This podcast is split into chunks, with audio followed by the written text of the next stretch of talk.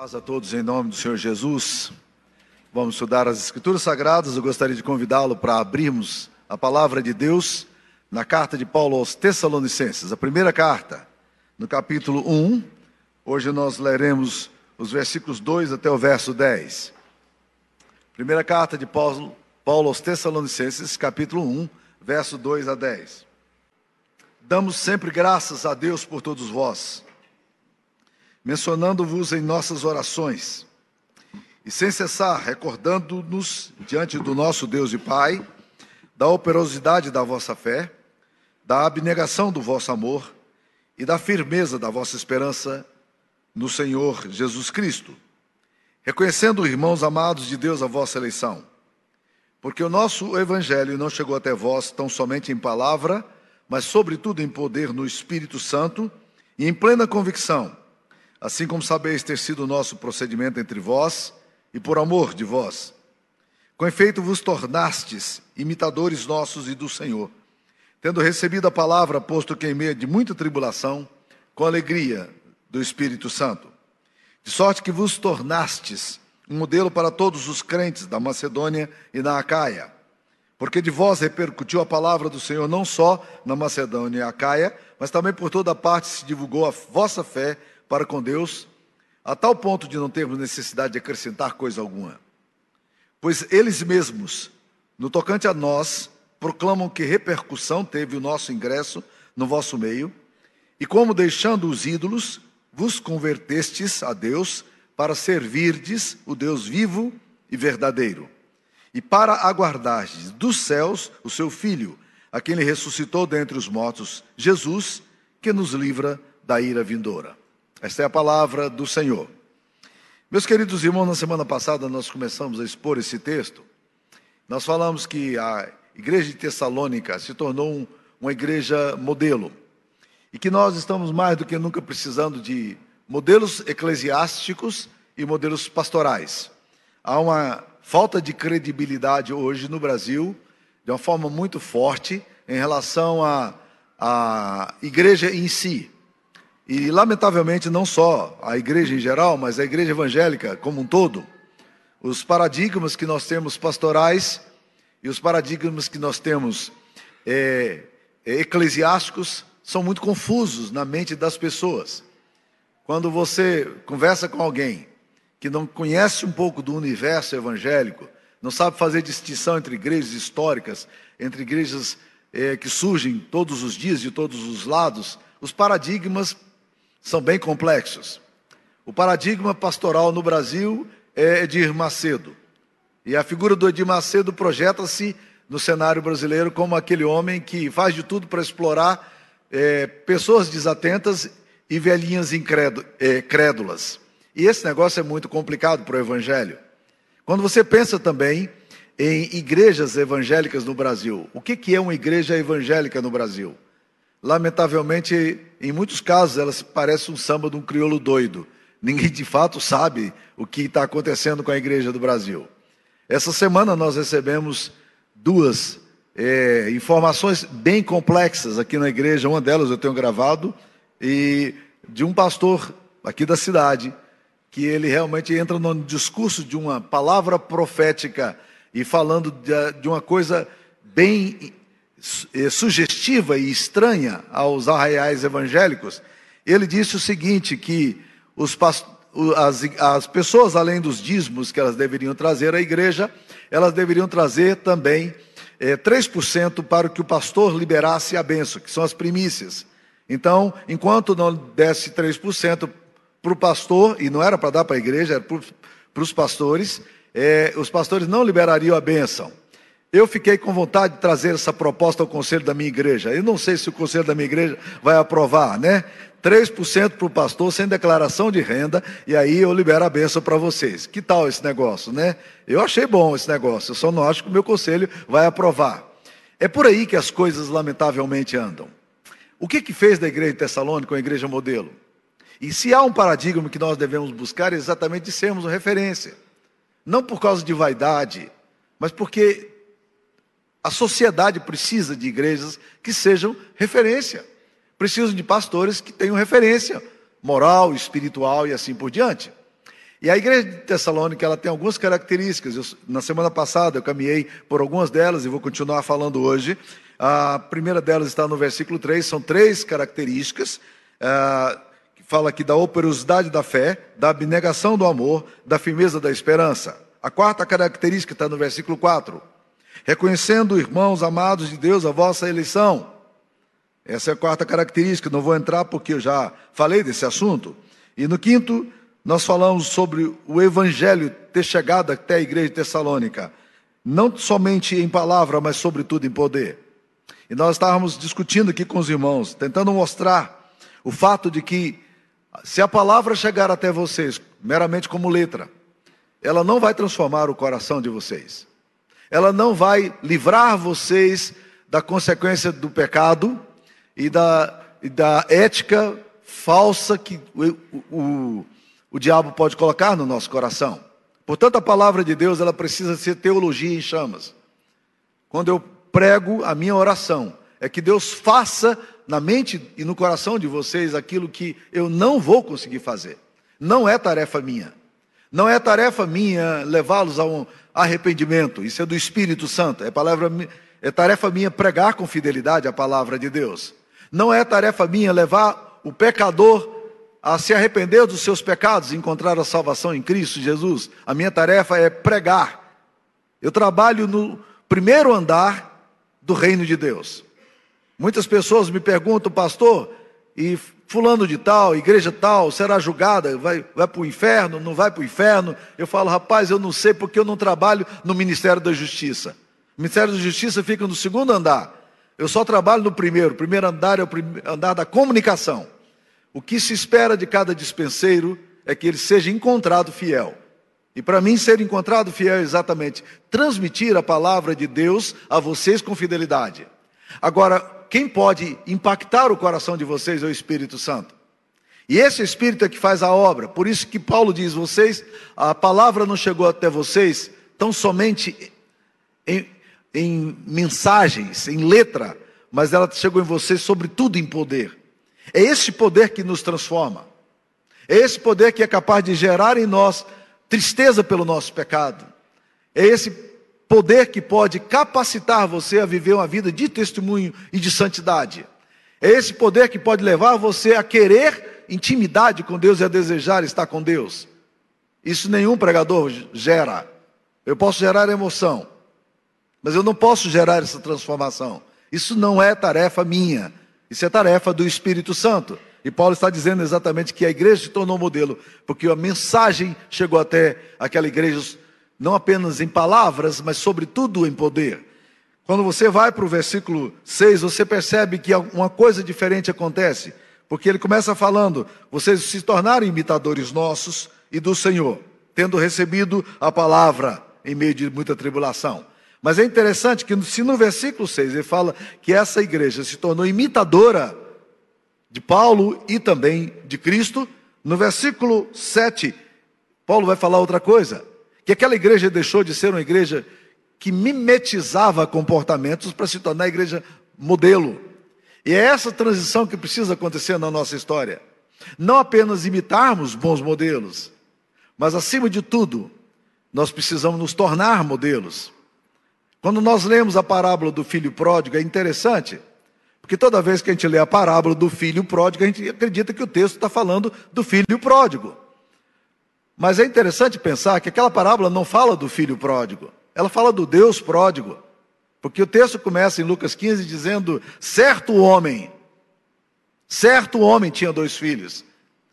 A parábola é sobre o pai, é nós precisamos entender que Deus está nos chamando para uma dimensão de paternidade, e aí, isso foi para mim extremamente transformador, quando eu entendi essa verdade, porque até então eu queria não ser o filho amargurado que ficava em casa, depressivo, chato, ele era um justo amargurado, ele era uma pessoa que tinha que era, fazia tudo certinho, mas apesar de tudo era um homem, uma pessoa que não conseguia entender o que sofria, o que, o que pisava na bola, e nem queria também ser o, o filho relativista, moral, que acreditava que ele ia fazer do jeito que ele queria, que não tinha que dar satisfação a ninguém.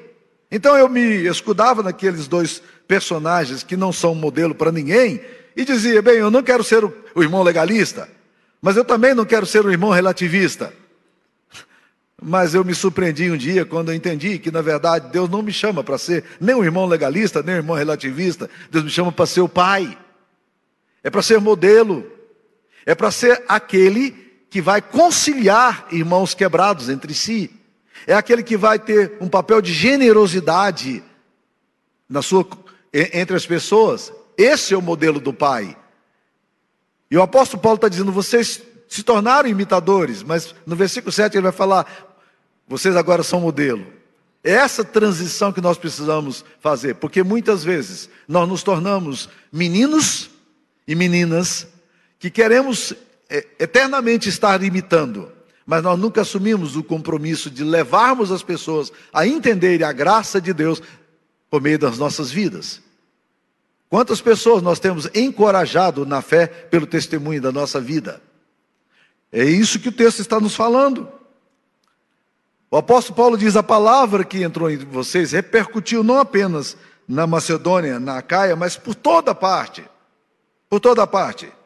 Mas por que, que essa palavra repercutiu tanto? Olha lá, o que, que as pessoas falavam dessa igreja?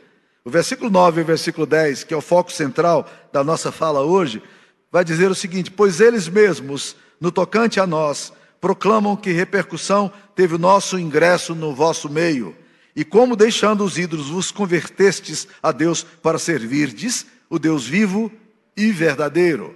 Olha que coisa fantástica. O que, que era tão especial que tinha ali?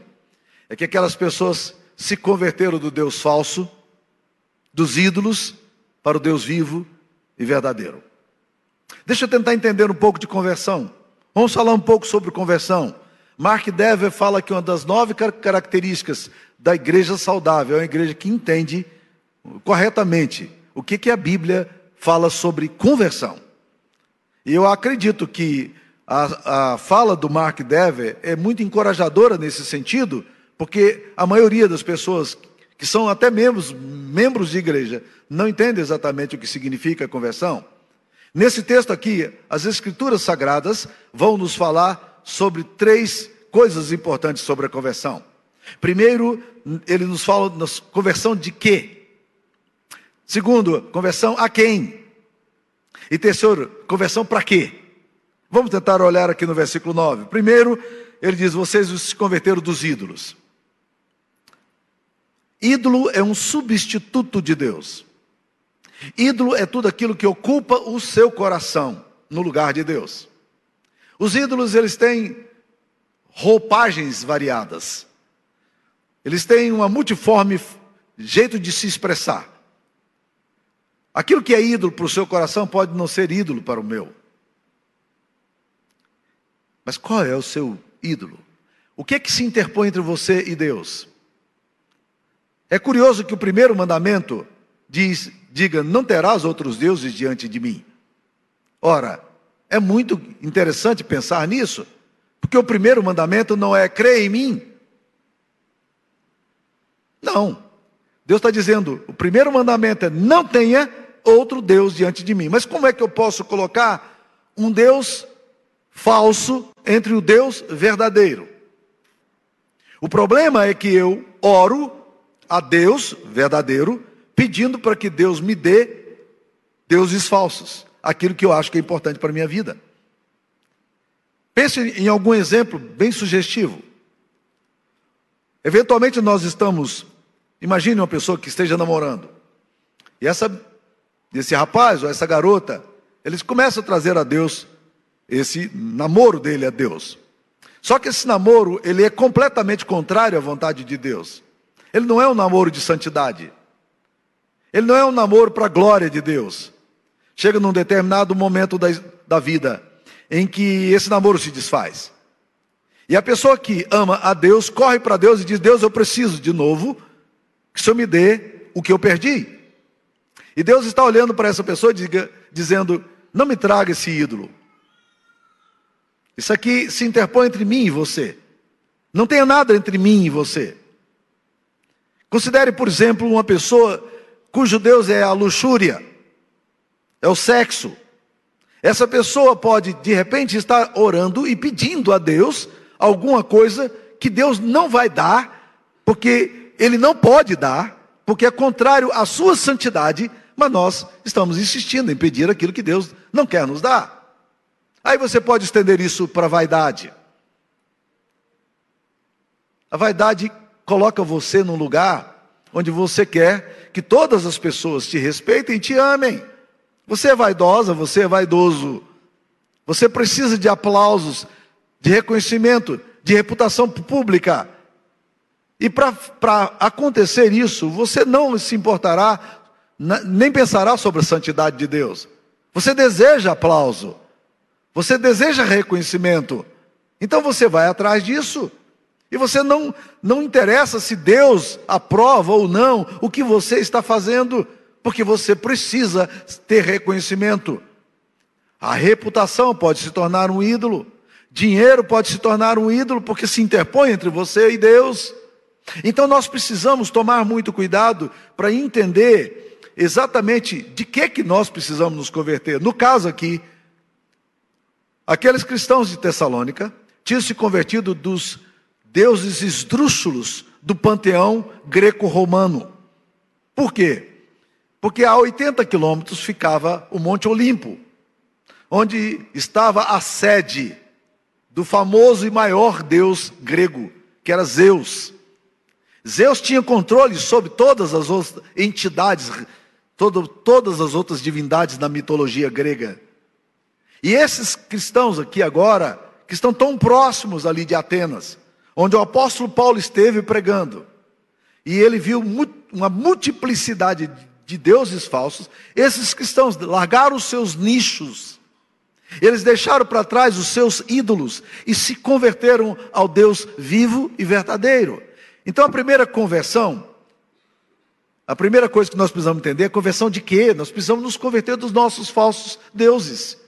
Nós temos que nos converter dos nossos ídolos. E você acha que essa conversão é fácil? Ela não é fácil. A primeira grande conversão, e é a mais importante conversão que você pode ter na vida, é deixar de confiar nos, naquilo que você confia acima de Deus. Isso pode ser dinheiro, sexo, poder, reputação, vaidade, reconhecimento, aplauso, qualquer coisa que se interponha entre você e Deus. Então, você precisa se converter, largando os seus ídolos. Mas o problema é que os ídolos, eles nos dão uma sensação de segurança. Você acredita que você não pode viver sem eles. Você acredita que você que não dá para andar sem eles que a sua vida vai ser uma miséria sem eles. Mas os ídolos são como água do mar. Você está sedento e bebe água do mar para matar a sua sede, você vai piorar a sua situação, você vai continuar mais e mais sedento. A verdadeira água da vida é Jesus. Ele disse: Alguém tem sede, vem a mim e beba. Eu sou a água da vida. Aquele que beber dessa fonte jamais terá sede. Então a primeira Primeira coisa que nós precisamos aprender de, é de que que nós nos convertemos. Largue os seus falsos ídolos. É ruptura. É quebra de paradigma. E isso não é nada fácil. Para se tornar um. Para nós realmente reconhecermos o que é conversão, nós precisamos romper com os nossos ídolos. A segunda coisa que esse texto vai nos falar, nós precisamos nos converter a quem? Porque nós podemos simplesmente mudar de nomenclatura, e eu já vi isso acontecendo. Existem pessoas que saem de uma igreja e vão para outra igreja. Elas só mudaram de instituição. Mas o coração que precisa mudar não mudou. Porque a conversão genuína é ao Deus vivo e verdadeiro. Um Deus que não vai aceitar barganha, um Deus que que não vai dialogar com você em mentira, um Deus que não aceita as suas enrolações, nem seus discursos filosóficos ou religiosos, como tentou fazer Adão, ao se ver surpreendido e nu diante de Deus, ele tenta enrolar a Deus, cozendo para si folhas de figueira, uma péssima escolha. Mas é o que nós fazemos sempre. Este Deus das Escrituras Sagradas é o Deus que me leva minha, ao reconhecimento do meu próprio coração e que me leva a entrar em contato com o meu próprio mal, mas na medida em que eu entro com, em contato com esse mal, eu descubro uma coisa fantástica, a coisa mais libertadora que pode existir na vida é o encontro do meu do meu coração confuso e mentiroso do alto engano com Deus que pode transformar a minha vida e me trazer para a verdadeira luz. Quando nós confessamos a Deus os nossos pecados, é uma experiência de muita vergonha e tristeza, mas Ele é fiel e justo para nos perdoar os pecados e nos purificar de toda injustiça. Quando nós nos aproximamos de Deus em confissão, o resultado é luz, é graça que nós recebemos. Então, para que, para quem que você deve se converter? Ao Deus em quem não há variação nem sombra de mudança. O Deus que conhece começo, meio e fim. O Deus que estava lá antes de você nascer. O Deus que está aqui e está no futuro. Este Deus, é a este Deus que nós nos convertemos. Mas o texto ainda vai além. Ele não apenas fala a conversão de quê? Dos falsos ídolos. A quem? Ao Deus vivo e verdadeiro. Mas ele fala também que nós nos convertemos para servir. Esse é o objetivo da conversão. A conversão não é apenas para você ficar numa zona confortável e dizer, fui alcançado pela graça de Deus. Eu entendi o que Cristo fez por mim. Isso é extremamente importante. E só o Espírito Santo pode fazer isso. Mas é mais do que isso. Vocês foram chamados para servir ao Deus vivo e verdadeiro. Não há conversão sem que a gente sirva ao Deus vivo e verdadeiro, porque este é o sinal da verdadeira conversão. E aqui eu preciso fazer uma pequena diferença entre regeneração e conversão. A Bíblia fala do novo nascimento, que é a regeneração. Nós somos nascidos de novo. A regeneração muitas vezes se dá de uma forma que nem mesmo você tem consciência, assim como você, quando ainda era um feto, você não tinha consciência da sua própria existência, mas você já existia. A regeneração é uma obra do Espírito Santo. Jesus disse a Nicodemos: o vento sopra onde quer. Ouves a sua voz, mas não sabe de onde vens, nem para onde vai. Assim é todo aquele que é nascido do Espírito Santo. A regeneração pode ser alguma coisa emocional ou não. Mas uma das coisas bonitas é que uma nova natureza é implantada em nós pelo Espírito Santo. E isso nem você faz, nenhum pregador vai fazer em você. Só o Espírito Santo pode fazer. E é interessante como o Espírito Santo começa a nos mover e nos levar a, a umas disposições espirituais em direção a Deus. E você acredita que é você que está fazendo a coisa? Não, não é. Você estava morto em seus delitos e pecados. Você era incapaz de responder a Deus. O homem natural, ele não entende as coisas espirituais, ele não deseja as coisas espirituais, ele não se aproxima das coisas espirituais, a não ser que esse fôlego de vida que surge do Espírito Santo venha e sopre em você e faça alguma coisa nova nascer. Isso é regeneração. Essa é a face, que eu diria, a face escondida do seu encontro com Deus. Deus está trabalhando, e é assim que Deus faz, às vezes, Deus vai trabalhando em vidas, e de repente você fala, mas como? Como é que pessoa, fulano de tal, se converteu? É a obra do Espírito Santo maravilhosa, sensível, que vai brotar onde? Na conversão. A conversão é o lado visível daquilo que Deus fez em você. O Espírito Santo age no seu coração e te regenera, dando-lhe nova vida, novo nascer, nova forma de ver as coisas.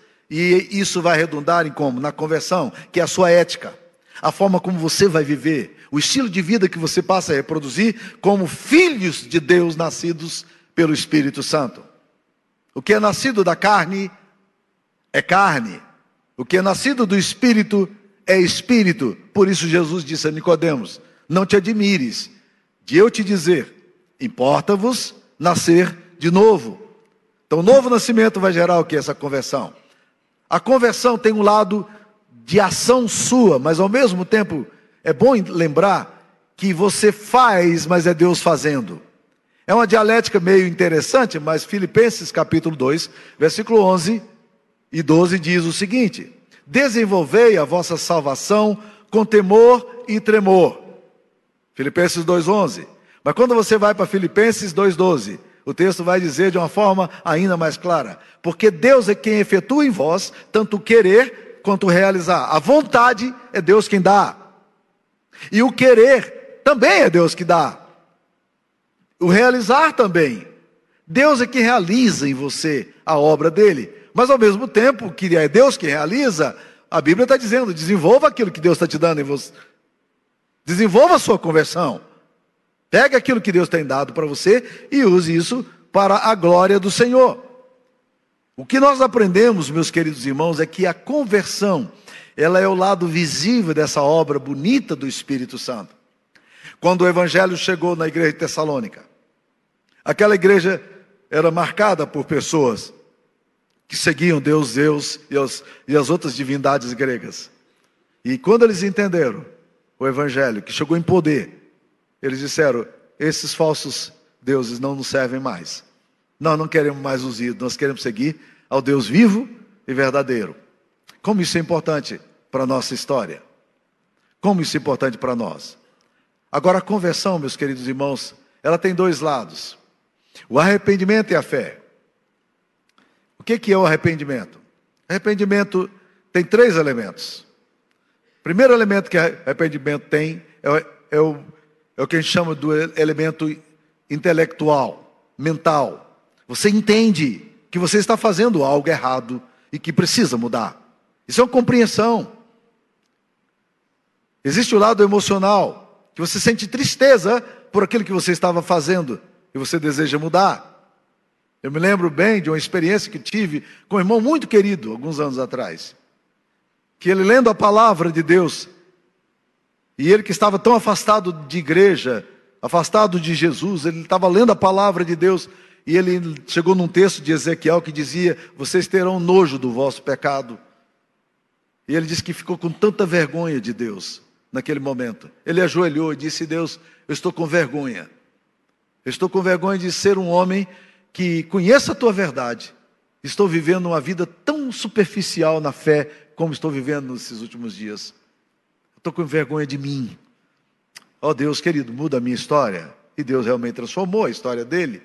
Esse é o lado emocional, de dor, de tristeza, mas existe um outro lado que é o lado volitivo, da vontade, de você querer mudar e de agir de forma diferente daquilo que você tem. Vamos pegar um exemplo bíblico para a gente poder entender isso aqui. Existem duas pessoas na Bíblia que podem nos ajudar, que é Judas e Pedro. Você acha que Judas entendeu intelectualmente que ele fez alguma coisa errada? Claro que sim. Basta ler a Bíblia com atenção. Ele entendeu ele entendeu, ele tentou mudar, ele foi lá e disse aos sacerdotes: pequei contra sangue inocente, contra um justo, está aqui as moedas de prata, eu não quero mais essa desgraça na minha vida, e eu não quero, tá, ok, caminho certo, a mente dele entendeu. Ele também ficou emocionalmente desequilibrado, as suas emoções foram alteradas a tal ponto de que ele foi e se enforcou. As emoções dele também foram tocadas, mas o que, que faltou em Judas? Judas não se voltou para Jesus. Ele não mudou a sua atitude. Ele não se voltou para os pés de Cristo. Ele decidiu tomar um caminho errado. A vontade dele foi para outra direção. O que que Pedro fez diferente? Assim como Judas, Pedro traiu e negou, não é verdade? Ele traiu e negou. No arrependimento dele, teve algum elemento intelectual? Claro que teve, ele entendeu. Ele entendeu o que ele tinha feito. E houve um elemento emocional? Claro que sim. A Bíblia diz que ele chorou amargamente. Aquela tristeza profunda no coração. Mas o que foi que aconteceu com ele? Quando ele está no mar da Galiléia, em João 21, e Jesus está do lado, ali na areia, assando alguns peixes de madrugada, e ele Ouve aquele homem dizendo: joga do lado direito a rede, e ele jogou eles jogaram depois de terem feito tanto esforço a noite inteira e nada, nada tido como resultado do seu trabalho, ele jogou a rede, e quando ele jogou, eles jogaram a rede, se encheram de peixes. Pedro entendeu, é o Senhor, é Jesus. Mas ele tem um problema, cara. Ele tem um problema muito sério. Ele traiu Jesus. Ele era um dos bons amigos de Cristo. Mas ele deixou Jesus no meio do caminho. Ele não negou uma vez só. Ele negou uma, duas, três vezes. Jesus tinha divertido, mas a arrogância dele não deixava perceber. E agora, o que, que você faria se você estivesse no lugar de Pedro? A Bíblia diz que ele se lança no mar, literalmente, desnudo, e ele nada cerca de 100 metros para chegar diante de Jesus. Para quê? Para quê? A conversa que acontece ali em João 21 entre Jesus e Pedro é uma conversa extremamente dura. Talvez uma das conversas mais pesadas da Bíblia e mais lindas. Porque se uma ovelha minha tivesse feito o que Pedro fez, eu acabaria com ela. Eu daria uma lição de moral. Eu apontaria o dedo para ela e humilharia essa pessoa. Você é um cara de pau, sem vergonha, sem caráter. Não é que você ousa fazer isso? Como você teve coragem e se atreveu a me negar dessa forma? A pergunta de Jesus não vai nessa direção. A pergunta de Jesus é outra. Pedro, você me ama? Pedro, você me ama? Primeira vez ele disse: eu, O senhor sabe que eu te amo. Pedro, você me ama? O senhor sabe que eu te amo, Senhor. E Jesus pergunta a, primeira, a terceira vez, e a Bíblia diz que Pedro estava muito constrangido. E ele diz: Senhor, o senhor sabe todas as coisas o Senhor sabe que eu te amo. Esse é um sinal de arrependimento, de alguém que volta para Deus. Judas preferiu outros caminhos. Ele fez uma opção completamente equivocada, ele não voltou para Deus. Quando nós erramos, meus queridos irmãos, nós temos duas opções.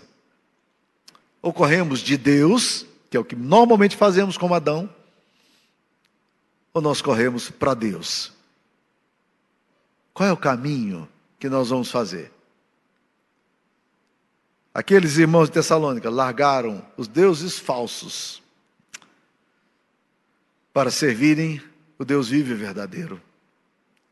Hoje, em nome de Jesus, eu queria que você também se arrependesse dos deuses falsos que você está cultivando, dos deuses que estão dominando o seu coração dos deuses que estão entrando na sua mente e que estão fazendo o caminho que você está fazendo. Deus não te chamou para isso. Essa semana eu tive uma visita muito, muito, muito boa com um empresário riquíssimo aqui na cidade. Ele começou a frequentar a igreja e eu o procurei. E eu já o conhecia, então eu procurei. E ele disse, rapaz, eu tenho te visto aqui na igreja algumas vezes e, e queria te conversar contigo. Aí eu, ele disse, não, vai lá no meu escritório para a gente conversar. Eu fui. E ele, eu disse, rapaz, eu tentei várias vezes te pegar na saída da igreja, não conseguia.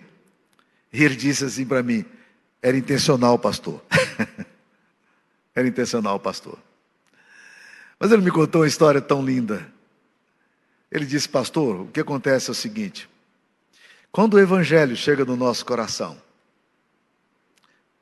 alguma vez com verdade, nós nunca mais conseguimos ficar longe. E louvado seja o nome do Senhor por isso. É isso que eu queria que nós entendêssemos. É isso que a palavra de Deus está nos ensinando hoje. Você se converteria dos deuses falsos, por favor, não volte para lá. Esses deuses não saciam a sede de vocês. Vocês se converteram ao Deus vivo e verdadeiro. É para cá que vocês têm que vir. E vocês se converteram a esse Deus vivo e verdadeiro para servirem esse Deus verdadeiro. Coloque a vida de vocês, os dons de vocês, aquilo que vocês tenham, trabalho de vocês, coloque tudo isso para a glória do Senhor. Que Deus seja glorificado na sua história. Vamos orar. Eu queria que você tivesse um tempo para você se realocar-se diante de Deus, para você se reajustar diante de Deus, para você trazer a sua mente para esse lugar de arrependimento e conversão, onde a vida pode brotar, onde a graça e o amor podem podem florescer. Ó oh Deus,